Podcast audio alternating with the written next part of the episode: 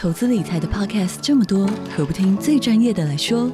远东商银打造全新 Podcast 节目，十乐不设，前进人生，由演艺圈最会存钱的小梁哥带着您一起学习各式各样的金融知识、理财心法，从人生历练聊到银行专业，让您财富不设限，快乐不受限，一起理财规划，前进人生。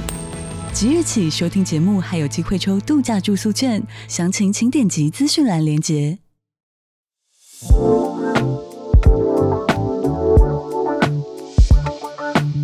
嗨，大家好，我是蘑菇。嗨，大家好，我是王喵。我们要来趁热聊一下，就是最近看完的韩剧《杀人者的难堪》。你觉得难堪吗？我觉得我不难堪，可能一档比较难堪，主角比较难堪。他在 Netflix 成绩应该还可以。他在 Netflix 的成绩蛮好的。我说他在国际间，他可能在台湾不一定是习惯、嗯、喜欢或习惯的题材，嗯、但他在国际就是反应还蛮好的。我就觉得他整个镜头语言是很有趣的，嗯嗯嗯，就是他用一种你没有想象过的方式来呈现杀人是怎么一回事，对，被警察追捕是怎么回事，几个人心境的变化。那我们先来讲一下整个剧情的。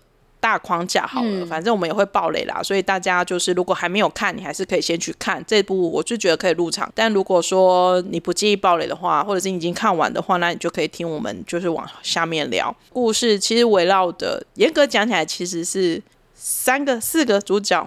嗯，前面的时候主要是崔宇植饰演的一个大学生，大学生平凡的人，对，然后他我自己总会觉得他好像有点精神。精神上面的呃疾病吗？我觉得他有点幻想症，还是那个叫什么？呃，其实知觉失调是吗？没有，我觉得他不至于到那样子。可是他大概，我觉得那可能是他之后发生一些事情，导致于他的嗯，其实他很难受，所以他才会有这样的幻想。嗯、但是这种东西到底他的那些幻想究竟是导演想要呈现出他的挣扎？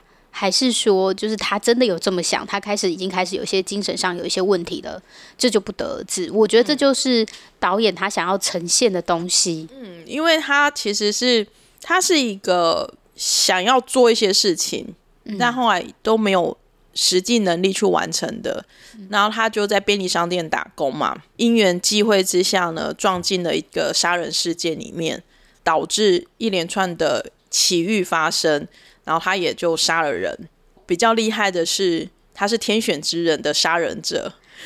他杀了人以后，他的证据会莫名其妙的消失，嗯、然后就不会被抓到。然后第二个是他杀的人就是是。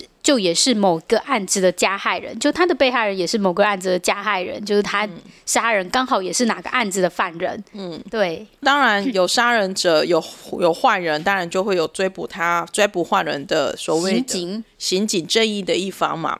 这次是由孙喜九一个络腮胡大叔的样子出演，其实还蛮闷的，我觉得也还蛮帅的。这 个这个，我就先想到一个，就是比较好笑的点，就是他们有也有去上《午夜罗 PD》的节目嘛，嗯、然后听他们见面的时候，然后孙吉孙喜九就问那崔宇植说：“你觉得怎么样？什么的？”然后。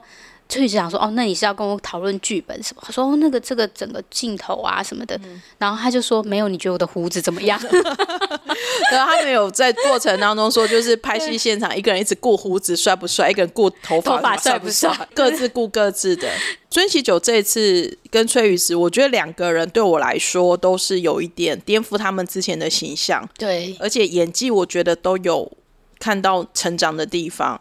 我们可以晚点再讲这个部分。那剧情的部分，其实基本上就刚刚有提到，就是崔宇植饰演的这个乙当，这个乙当其实是韩文漫画，它本来的汉字就是叫乙当。嗯，那为什么 Netflix 那个身份证里面的最后的时候，那个就要问那个拍摄的剧组了？因为韩文的漫画里面的汉字就是。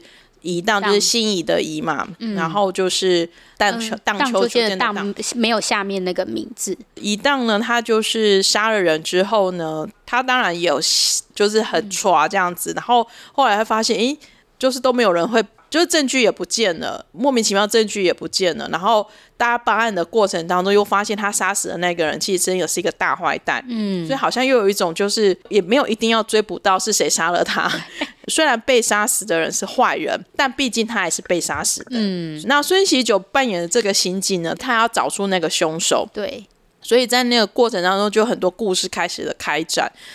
那一旦杀完第一个人之后呢，其实他身心的状况其实是没有很好的。嗯，而且他会想说，那他应该要去自首。可是呢，又遇到了第二个坏人。对。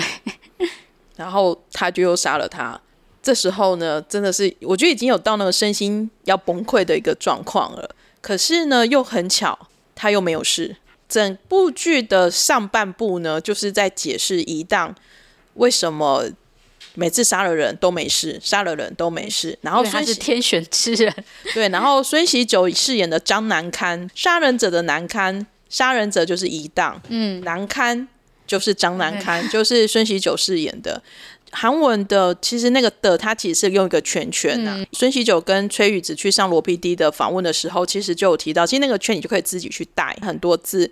看完整个八集的故事当中，你确实会觉得那个圈有蛮多含义的。嗯、对，张南堪呢，他就开始去一直在追捕，试着要去追捕，说到底是谁杀了这些坏人？因为对他而言，这已经变成是连续杀人案件了。虽然杀的人是坏人，人，对，但是他还是一个杀人案件，毕竟还是有人死掉了。在那个过程当中呢，又去带出难堪自己本身的故事，就是有追捕人的心理，然后就是杀人他自己人的心理。后面又出现了一个罗宾来帮助一档的人，然后他的心情又他的心理又是怎么样？为什么他要去帮助一档呢？后面有点感觉有点恐怖的是，我自己觉得很恐怖的是。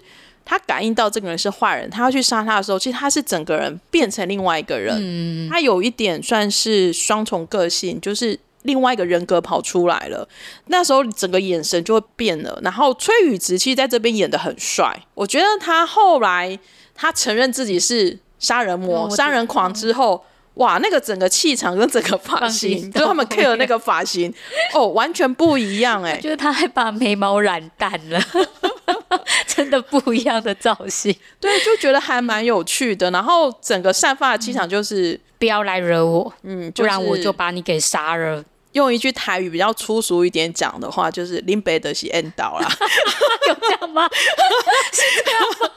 不知道为什么，就是他在那个，我就出现林北两个字，我觉得有点粗俗，但是。但是我会有一种，就是完全跟他那种以前那种害怕是懦懦的样子都截然不同。嗯，因为他其实，在之前的话，他是在别人的眼里，他就是一个无所事事、无所事事，然后很温驯的人。嗯，然后而且那时候，虽然他也会做一些坏事啦，比如说睡了学姐啊，或者是 就是逃课啊、不上课之类的。或偷 iPad 这样子的一个的一个过程，他只是做一些小坏事，嗯，但是没有没有想到有一天他会成为是一个可以利落杀人的人。前四集大概就是在叙述南堪跟一档之间的背景，主要是一档是怎么从一个素人变成一个杀人魔。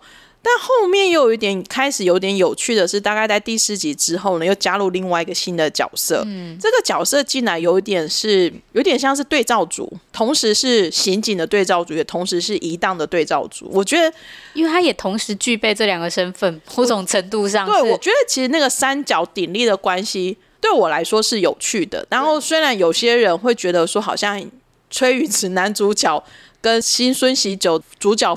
光芒有点被拿走了，可是我觉得整个故事来讲到这边其实是反而更完整。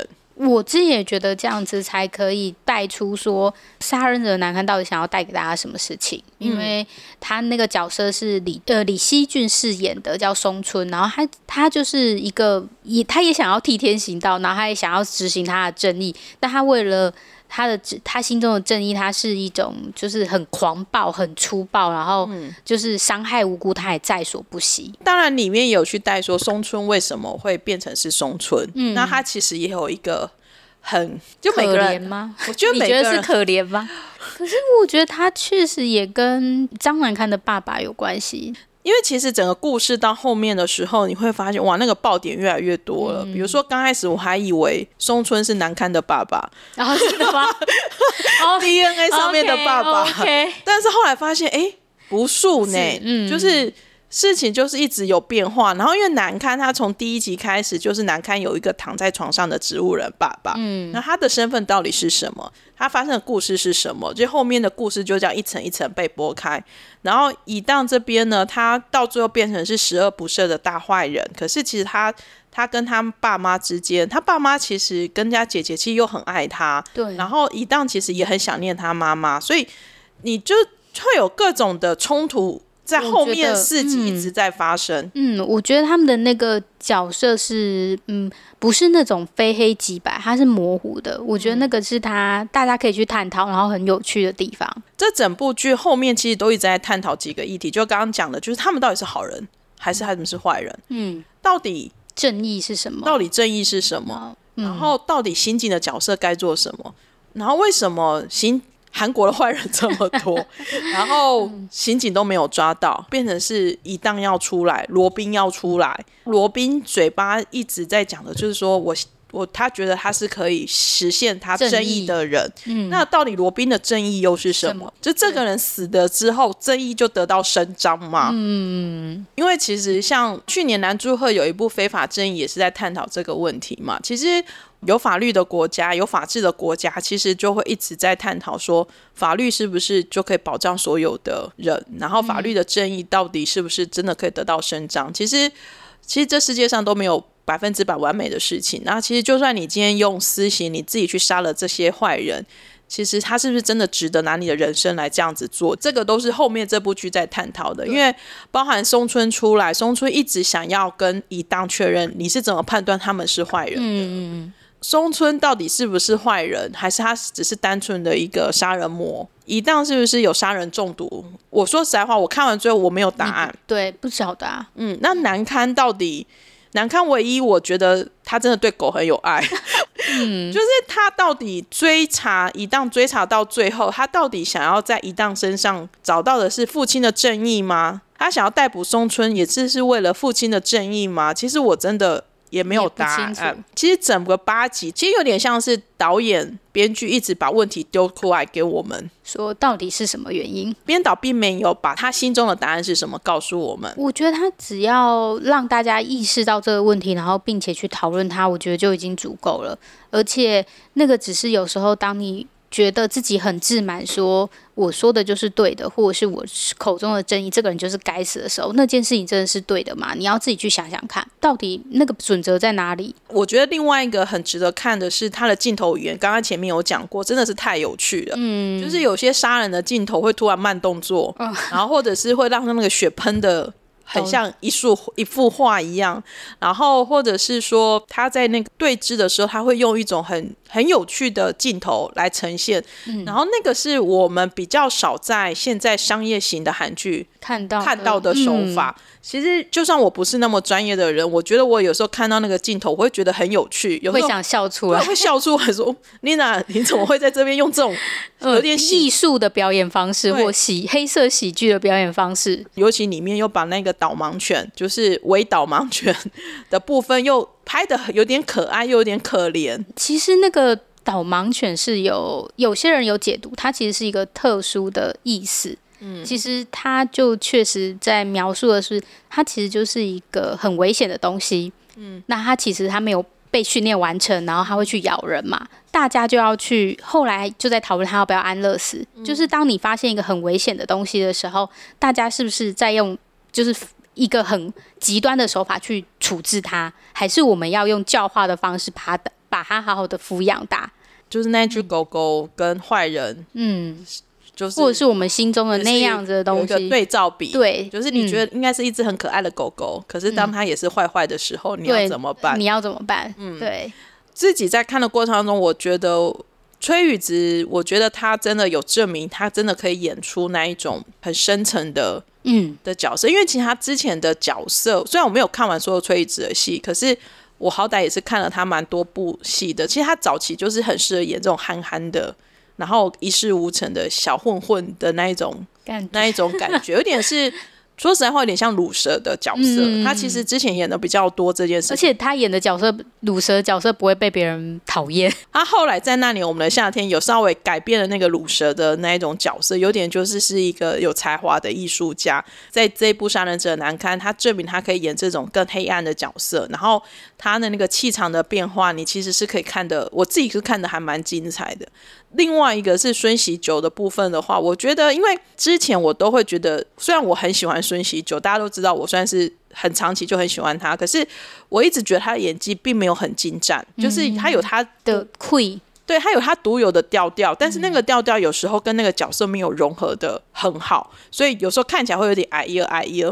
但是我觉得他这次在《杀人者难堪》，他把张难堪的那一种难堪哦，对，他真的演绎的很好，嗯、然后他的语气、他的眼神有一点改掉他以前的那个痛调惯性。嗯，我自己有有感觉到他在这个角色上面下的那个苦功，然后也有增肥，然后最后在跟松村演对峙戏的时候的那个呐喊，是真的就是从内心有散发出来的部分，这是我。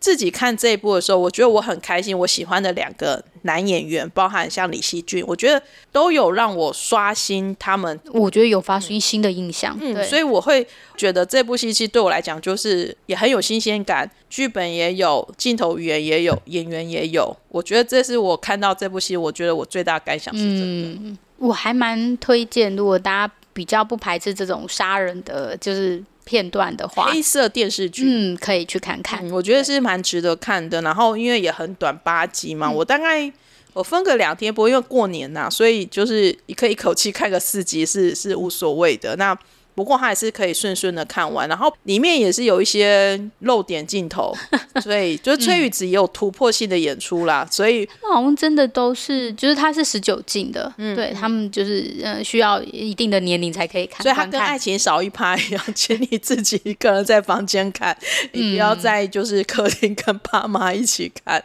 那今天就是我们的杀人者的难看，嗯、你觉得那个的那个圆圈圈可以改什么？我觉得最最好玩的是他们会玩韩文的联姻游戏，嗯、变成杀人玩具。